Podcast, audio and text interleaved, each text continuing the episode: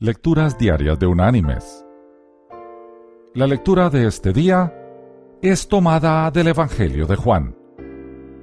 Allí vamos a leer del capítulo 15, los versículos 12 y 13, donde el Señor nos dice,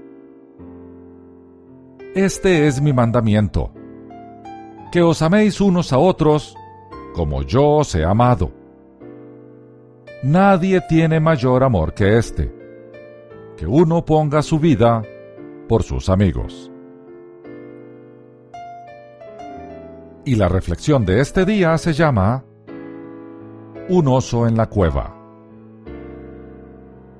Una antigua historia habla de dos adolescentes que exploraban una cueva cuando vieron lo que parecía ser las enormes y profundas huellas de un oso dentro de un cavernoso túnel decidieron seguir avanzando dentro de la oscura caverna, caminando despacio y con mucha cautela. Hacían brillar la luz de sus linternas en cada rincón y mantuvieron los ojos y los oídos abiertos en el caso de que se fueran a encontrar con un oso. De pronto, detrás de una roca, saltó el oso con la apariencia más feroz que vieran jamás.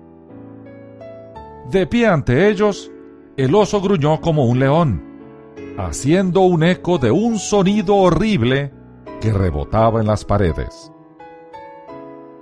Los dos asustados muchachos corrieron a la entrada de la cueva con el oso rugiéndoles detrás. Entonces uno de los muchachos se dejó caer en el suelo, con rapidez se desató las botas de escalar, se las quitó y se puso las zapatillas de correr. Su amigo le gritó, Apúrate, salgamos de aquí. ¿Por qué se te ocurre cambiarte de zapatos?